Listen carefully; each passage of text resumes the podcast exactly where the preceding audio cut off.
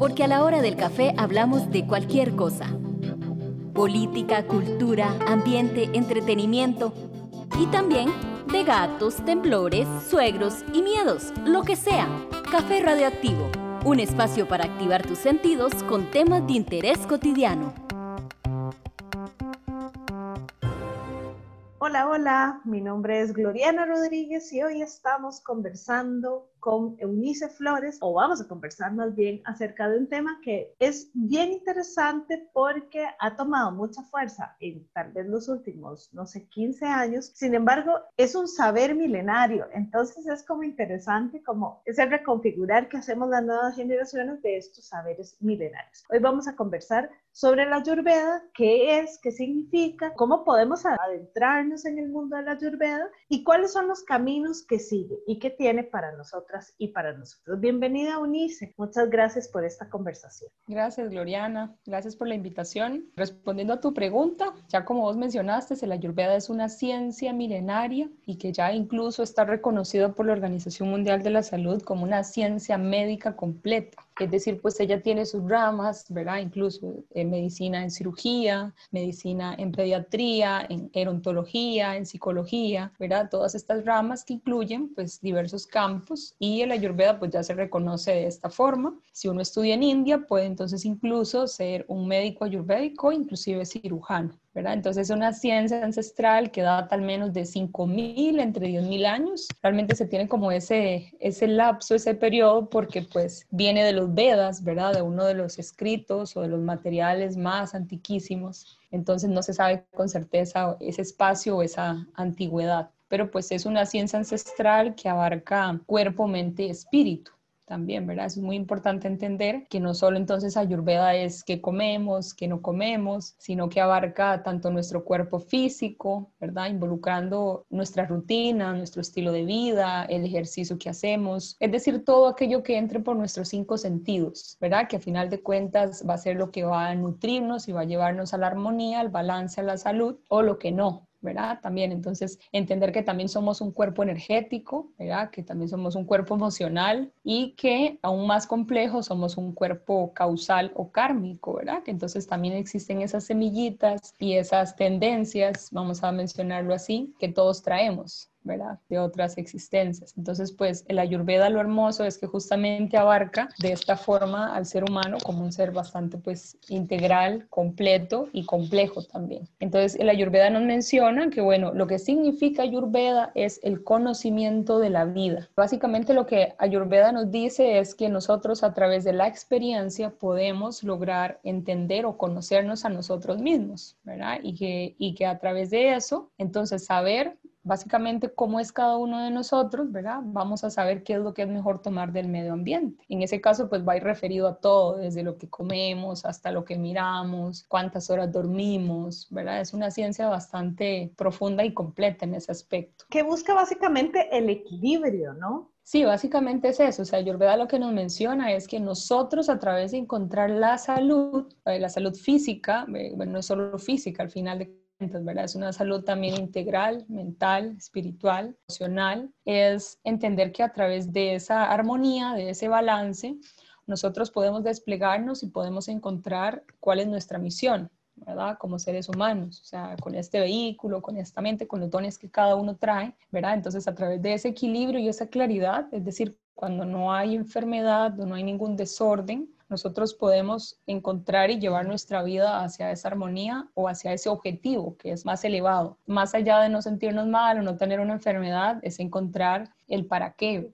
Ahora, Eunice, hay muchos mitos alrededor de la Ayurveda. Creo que vos empezaste quitando uno, ¿verdad? Pues ya es una ciencia reconocida, ¿verdad? Creo que ese es uno de los mitos más arraigados pero también hay otros mitos en torno a la ayurveda que sería importante como, como ir viendo, ¿verdad? Una eh, de, estos, de estos grandes mitos de la ayurveda es que te van a restringir algunas cosas, ¿verdad? Es que se restringen algunas cosas y que de alguna manera esa restricción se va a vivir por siempre y para siempre, ¿verdad? Bueno, en ese aspecto es parte de lo que a todos nos toca entender como armonía.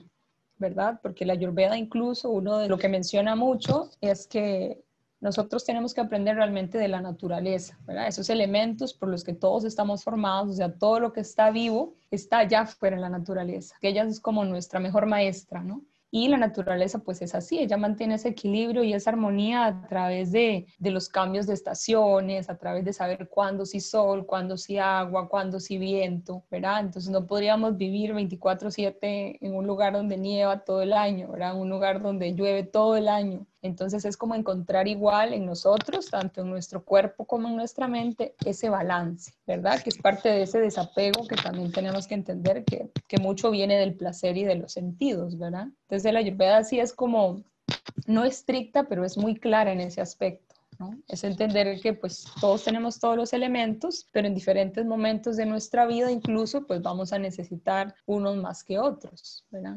Ahí es donde por eso es muy personalizado. Y cuando decís elementos, ¿cómo lo podríamos traducir? Ok, bueno, son cinco elementos en los que se basa la Ayurveda, que son, como te mencioné, los que se encuentran en la naturaleza. Entonces, desde el éter, que es el que es menos reconocido incluso, que significa espacio o vacío, ¿verdad? Es el, es el que se encarga básicamente de que el resto de elementos existan, porque es el sin espacio, ¿verdad? No, no, no se podría contener nada. Entonces es el primer elemento, luego tenemos el aire, el fuego, el agua y la tierra. Los elementos que encontramos allá afuera, claro que se pueden ver de diferentes formas. Entonces, bueno, esos elementos para entenderlos en nosotros, entonces nos llevan a conceptos o ideas, ¿verdad? Tanto en cuerpo como en mente. Entonces, por ejemplo, la tierra, que es el elemento más burdo, más pesado, más tangible, ¿verdad? Es el que se asocia a la estabilidad, es el que se asocia a la solidez y como tal, pues determina nuestra estructura física, ¿no?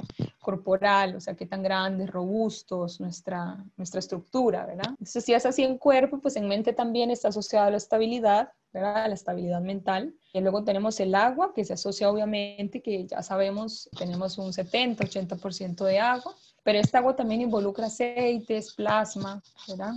Y a nivel de mente está asociado pues por las cualidades del agua de suavidad y de transparencia, más asociado a las emociones de, calma, de compasión, de amor, de suavidad, ¿verdad? A nivel de, de mente. Luego tenemos el fuego, que es como el elemento de transformación, el elemento de la digestión. Entonces, en el cuerpo físico, pues va a estar asociado obviamente a la, digestión, al, fuego digestivo como tal, pero también existe una digestión mental, ¿verdad? Es que va a estar asociado a la percepción y a que también podemos digerir la información, ¿verdad? Y luego también está, bueno, el aire, que sería el único elemento móvil por naturaleza, el que está asociado, pues, vamos, a la respiración, movimiento de extremidades, en la mente al movimiento del pensamiento, ¿verdad? Cuando una información se transmite de una neurona a otra, ¿verdad? A nivel más micro, pero pues todo lo que esté asociado al movimiento. Y por último, el éter, ¿verdad? Que, mencioné al inicio más bien, que es el elemento más sutil, más ligero, y pues es un poco más difícil caracterizarlo, pero sabemos que existe. Entonces a nivel del cuerpo está asociado a los espacios vacíos, ¿verdad? Que existen incluso entre los órganos, en el mismo cerebro. Sabemos que hay lugares que tienen que permanecer vacíos, más no llenos de nada.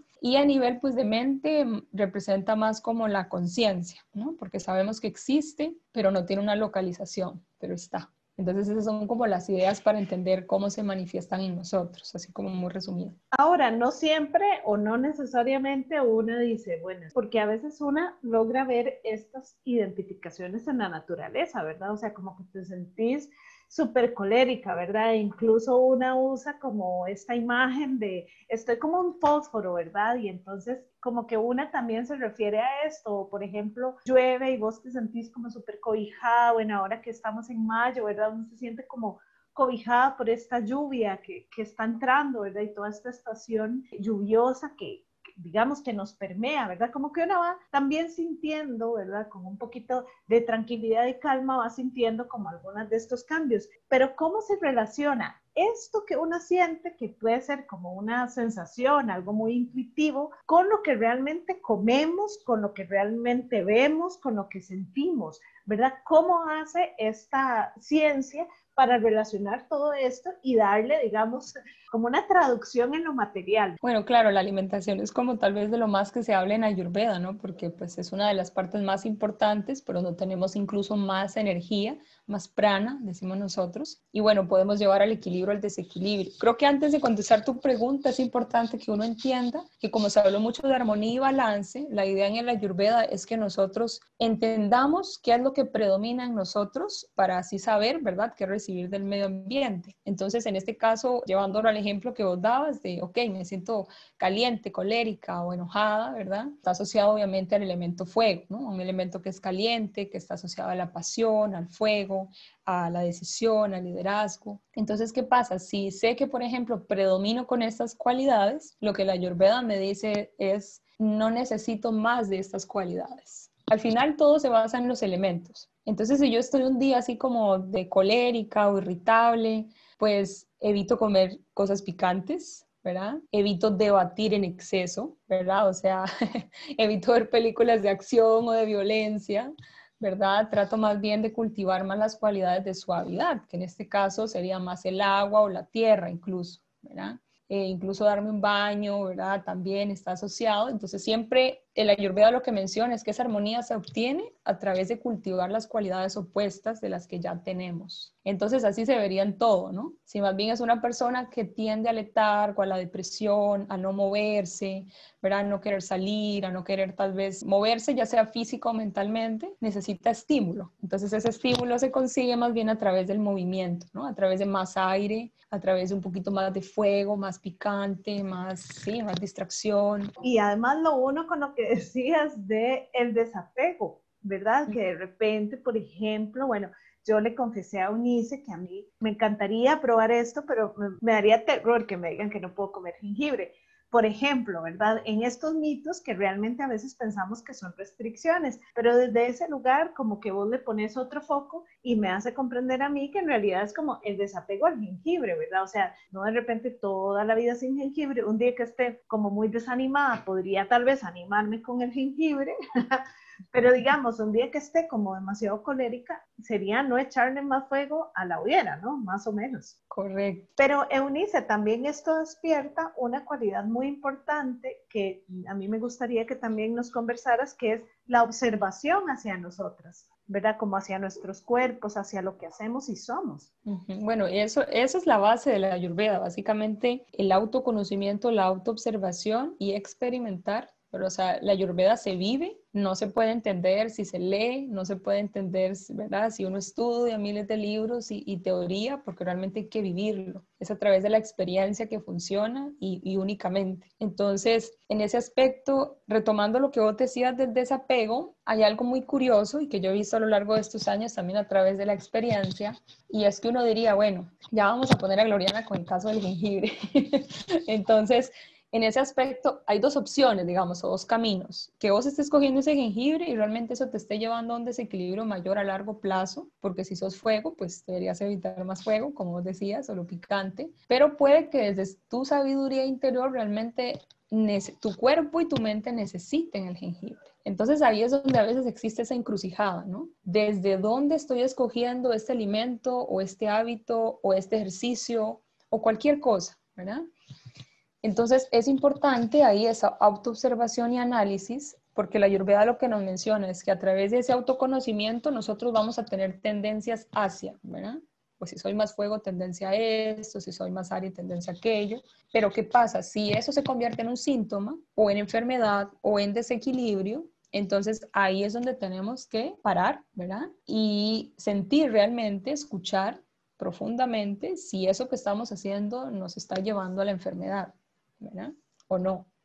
Por eso es que a veces la gente lo asocia en que, bueno, tengo que quitar todo aquello que estoy comiendo, que estoy haciendo, pero es porque, claro, el, estamos escogiendo justamente desde el mismo desequilibrio, ¿verdad? desde lo que en Ayurveda se llama incluso de que nuestro cuerpo, nuestra mente están llenos de toxinas y es como tener un espejo, ¿verdad? Lleno de barro y lodo y en el que usted intente verse, ¿verdad? Verse los ojos o maquillarse, cualquier cosa, pero intentar ver su reflejo y en ese mismo lodo usted no logra ver su verdadera esencia, ¿verdad? Entonces muchas veces hay que quitar todo eso, desaprender, limpiar nuestro cuerpo, nuestra mente de cosas para empezar a vernos y entender quiénes somos realmente en profundidad. Y eso pues ese es el trabajo que a veces también le tenemos como sustillo, ¿verdad? es normal. esto es realmente una ruptura de paradigma de cómo nos han dicho, ¿verdad? Que comamos, eh, de incluso la nutrición, cómo se trabaja desde Occidente, ¿verdad? Que muchas veces es, su plato tiene que verse así y para todo el mundo, ¿verdad? Mayoritariamente tres cuartas partes, no sé qué, ¿verdad?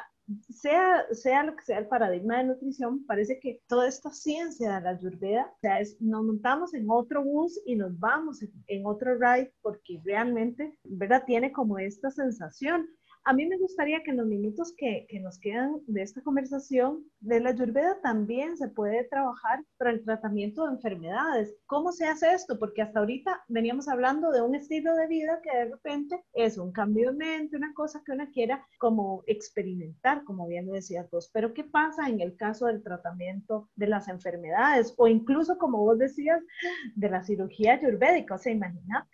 Bueno, en este caso sí, importante recalcar eso, ya que vos lo mencionas, la ayurveda es 100% una medicina, una ciencia preventiva, ¿verdad? Y también se dice que es la ciencia de la longevidad. Entonces la idea es que nosotros podamos vivir, ¿verdad? Con esa salud completa y llegar pues a una edad adulta mayor bien, ¿verdad? Y no asociar a que la vejez es igual a enfermedad, que esa es otra, una de las creencias que tenemos mucho en Occidente, ¿no? En que estoy enfermo, estoy viejito y, y es normal y eso no es así. Entonces, en el caso de las enfermedades, pues Ayurveda también va a abarcar toda la parte de rutinas, de alimentación, de estilo de vida, de ejercicios y también hay una parte de fitoterapia. Entonces, también tenemos esta parte herbal, ¿verdad? Que ayuda, que es como un apoyo, pero pues la persona va a tener que hacer cambios, ¿verdad? Al inicio, probablemente sí más estrictos o más fuertes, si es una enfermedad, si estamos hablando de enfermedad como tal, para encontrar esa verdadera esencia, como decía, ese verdadero balance, porque esa persona no es esa enfermedad.